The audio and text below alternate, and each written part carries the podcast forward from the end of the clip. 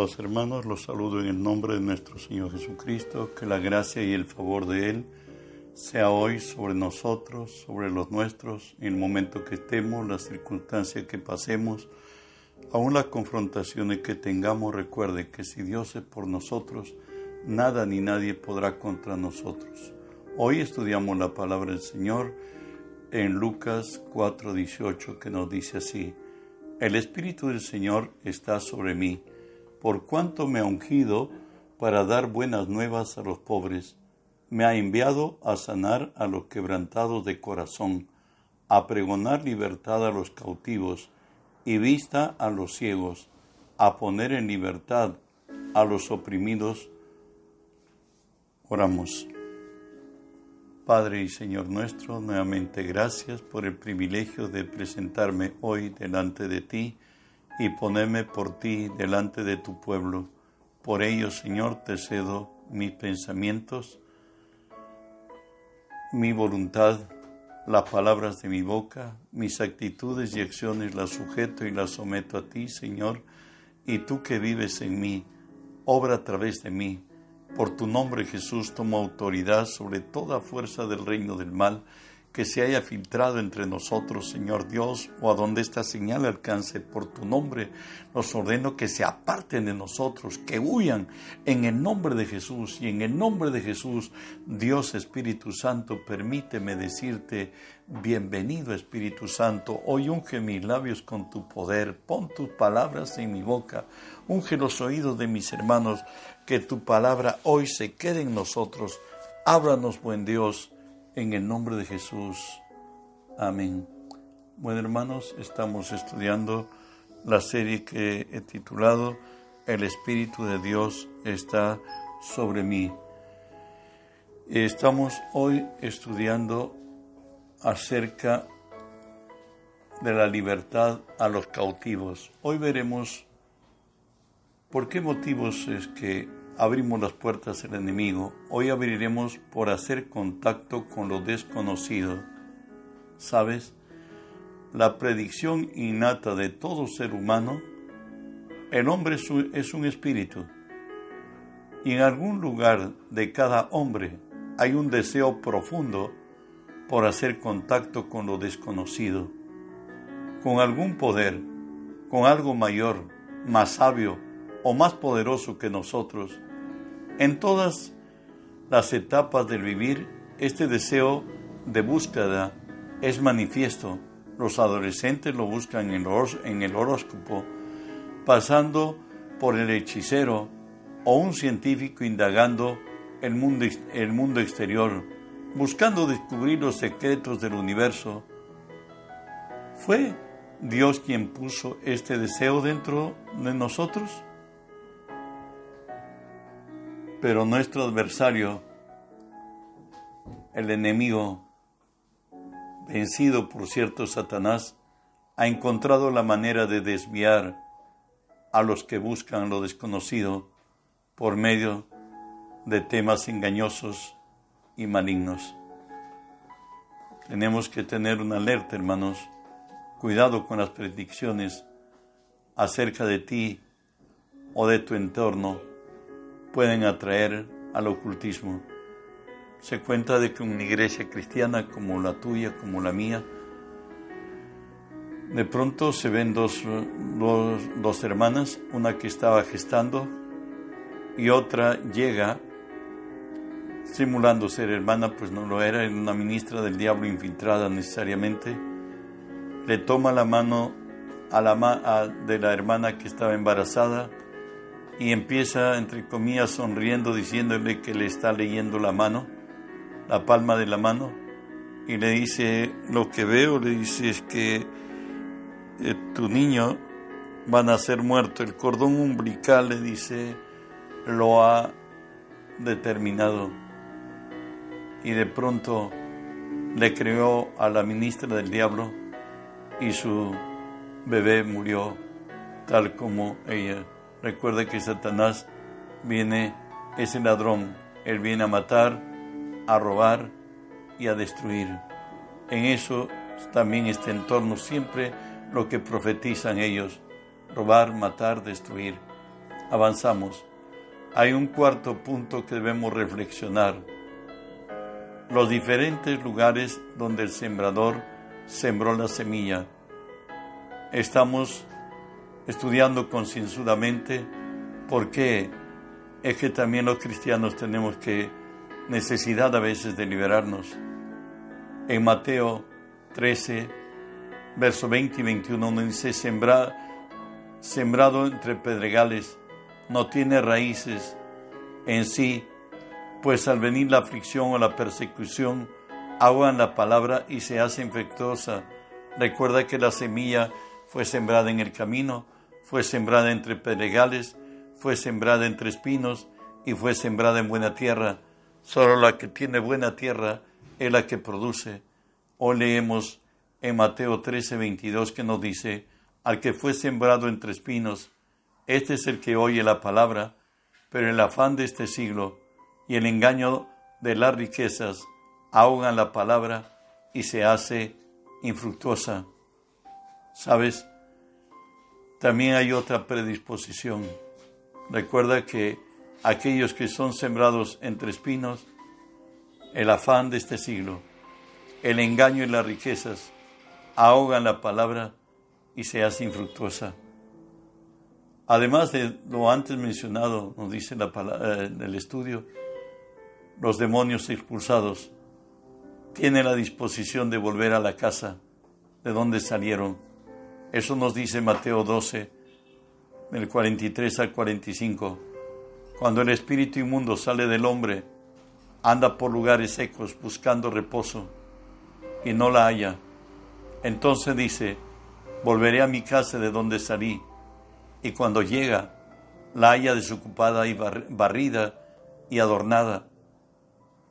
Entonces va y toma consigo otros siete espíritus peores que él, y entrados moran, moran allí el postrer estado de, aquel hombre viene a ser peor que el primero. Así también acontecerá esta mala generación. Además los demonios son extremadamente persistentes. A ser echados fuera, intentarán forzar su entrada otra vez. Nos dice esto 1 Pedro 5.8. Sed sobrios y velad, porque vuestro adversario el diablo, como león rugiente, anda alrededor buscando a quien devorar. ¿Sabes el accionar demoníaco contra sus víctimas? ¿Cómo reconocerlo? Escucha, el obrar del enemigo no se puede ver con el ojo humano, sin embargo se puede reconocer, reconocer su presencia y actividad, así como reconocemos la presencia del viento por sus efectos como levantar polvo en las calles y en los campos, hacer inclinar los árboles, arrastrar las nubes y su acción sobre la lluvia. O sea, los efectos nos enseñan a ver. Esto lo dice Romanos 1, 19 y 20, porque todo lo que de Dios se conoce le es manifiesto, pues Dios se lo manifestó como la, porque las cosas invisibles de Él, su eterno poder y deidad, se hacen claramente visibles desde la creación del mundo, siendo entendidas por medio de las cosas hechas, de modo que no tienen excusas. El mundo es natural, lo entendemos a ver, de ver objetivamente, sin inclinarnos a nada, sino realmente podemos descubrir lo que espiritualmente está pasando segunda de Tesalonicenses nos dice que el diablo siempre se opone y se levanta contra lo que se llama Dios o es objeto de culto, tanto que se sienta en el trono, en el templo de Dios, haciéndose pasar por Dios. Eso es lo que el enemigo hace. Se infiltra en nuestros pensamientos un mal deseo, una concupiscencia, atraerán a Satanás que se señoree de nuestra mente y logre lo que Él busca de, contra nosotros. Sabes, el ladrón no viene sino para hurtar, matar y destruir. Bajo estos principios debemos reconocer la presencia de los demonios en su obrar, contra el creyente por medio de pensamientos sembrados en nuestra mente y aceptados por nosotros que inducen, acosan, torturan, obligan, esclavizan, causan adicción, corrompen, engañan, para que los planes de Satanás se cumplan en esta tierra. Avanzamos. Ellos persuaden a hacer el mal. Quienes conocemos la palabra de Dios, sabemos que los demonios tienen acceso a, nuestra mente. Él conoce a través que a través de la concupiscencia damos lugar al enemigo. Nos dice Isaías 59:5, incuban huevo de áspides y tejen telas de arañas. El que comiere de sus huevos morirá, y si los apretaren saldrán víboras. Escuche este caso que le aconteció a David, primera de Crónicas 29.1. Pero Satanás se levantó contra Israel e incitó a David a que hiciese censo en Israel. Incitar quiere decir inducir, empujar, apremiar, tentar, interesar, seducir. Finalmente, el rey toma la determinación y le habla al general, dice así, primera de Crónicas 21, y dijo David a Joab, a los príncipes del pueblo, y de hacer censo desde Dan hasta Berseba, e informadme sobre el número de ellos para que yo lo sepa. Y dijo Joab, añada a Jehová su pueblo cien veces más, Rey Señor mío, ¿no son todos estos tus siervos de mi Señor? ¿Para qué procura mi Señor esto, que será para pecado a Israel? Mas la orden del rey pudo más que Joab. Salió por tanto Joab y recorrió todo Israel y volvió a Jerusalén y dio cuenta del número del pueblo. Hoy viene la sentencia de Dios a causa de ello. Recordemos que Dios le prometió a Israel que los hijos de Abraham serían más que las estrellas del mar y más que el polvo de los cielos. Israel era un pueblo de fe, no era un pueblo que se movía por estadísticas, sino por la guianza del Espíritu. Hoy el profeta Gad viene a decirle a David el concepto de Dios y el juicio de Dios a esta determinación incitada, por cierto, por Satanás de censar a Israel, cuantos habían en el reino. Y por la mañana, cuando vino David, se hubo levantado, vino palabra de Jehová al profeta Gad, vidente de David, diciendo, ve y di a David, así ha dicho Jehová, tres cosas te ofrezco, tú escogerás una de ellas para que yo haga. Vino pues Gad a David y se lo hizo saber y le dijo, ¿quieres que te venga siete años de hambre en tu tierra? ¿O que huyas tres meses delante de tus enemigos y que ellos te persigan? ¿O que tres días haya peste en tu tierra? Piensa ahora y mira qué responderé al que me ha enviado. Entonces David dijo a Gad, en gran angustia estoy. Caigamos ahora en mano de Jehová, porque sus misericordias son muchas, mas no caiga, no caiga yo en manos de hombres. Y Jehová envió peste sobre Israel desde la mañana hasta el tiempo señalado, y murieron del pueblo desde Dan hasta Berseba treinta mil hombres. Recuerde que ahí, cuando el, el ángel de la muerte llegaba sobre Jerusalén, se detuvo, porque Dios ama Jerusalén. Y ahí donde David hizo el sacrificio para Dios y aún le pidió que a él lo matara y que no fuera contra Israel el juicio, Dios aplacó su, su ira y aceptó el holocausto ofrendado por David y Dios trajo paz a su pueblo. En él hay misericordia. Somos impuestos a codiciar algo que sabemos que no nos pertenece. Nuestro adversario susurra a nuestra mente argumentos como lo necesitas. No se darán cuenta. Esto sucedió a nuestros primeros padres en Edén. Génesis 3.6 nos dice, y vio la mujer que el árbol era bueno para comer, que era agradable a los ojos, y árbol codiciable para alcanzar la sabiduría, y tomó de su fruto y comió, y dio también a su marido, el cual comió, así como a ella. Recuerda, la concupiscencia, el mal deseo, abre puertas para que el enemigo nos destruya. Y nos dice Santiago así, 1, 3 en adelante, cuando alguno es tentado, no diga que es tentado de parte de Dios, porque Dios no puede ser tentado por el mal, ni él tienta a nadie, sino que cada uno es tentado cuando de su propia concupiscencia es atraído y seducido. Entonces la concupiscencia, después de que ha concebido, da luz el pecado, y el pecado siendo consumado, da a luz la muerte.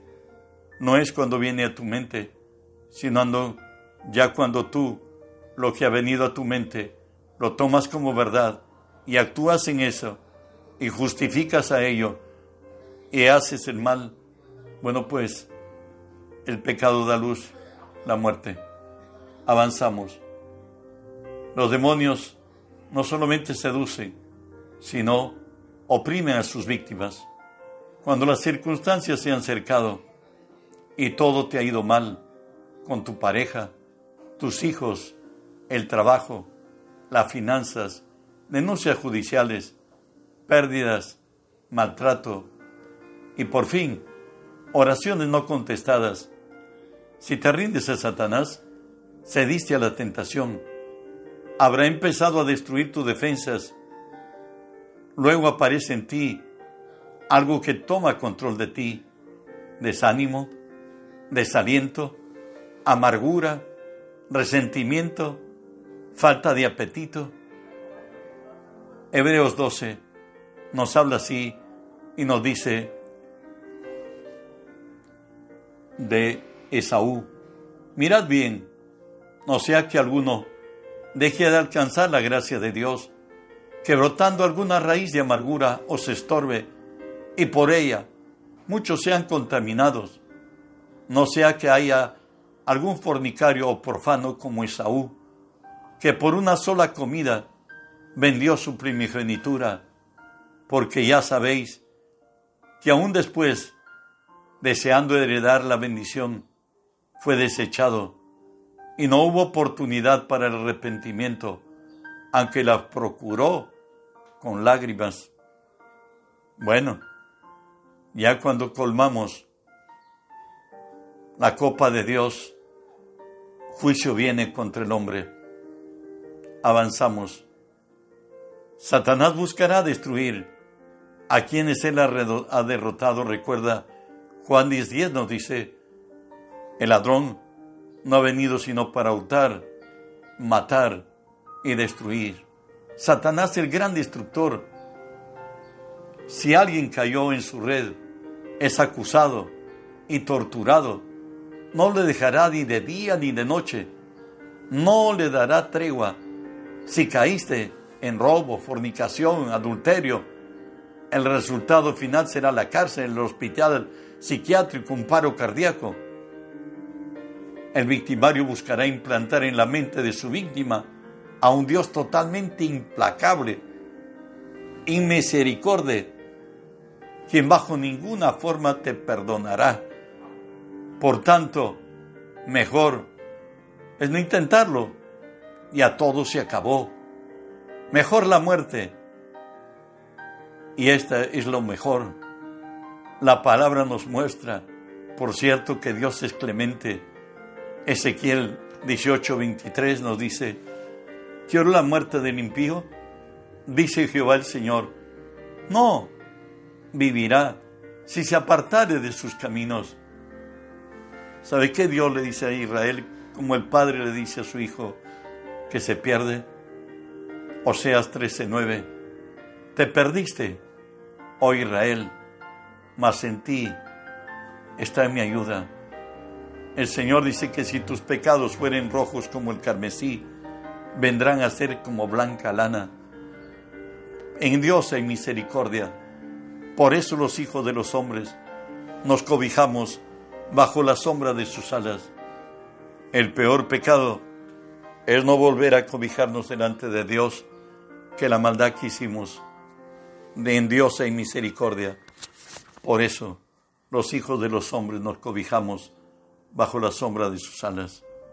Que Dios añada no solamente conocimiento, sino motivos de evitar al maligno y buscar a Dios con mayor intensidad y no ceder a las tentaciones de aquel que aborrece nuestra alma.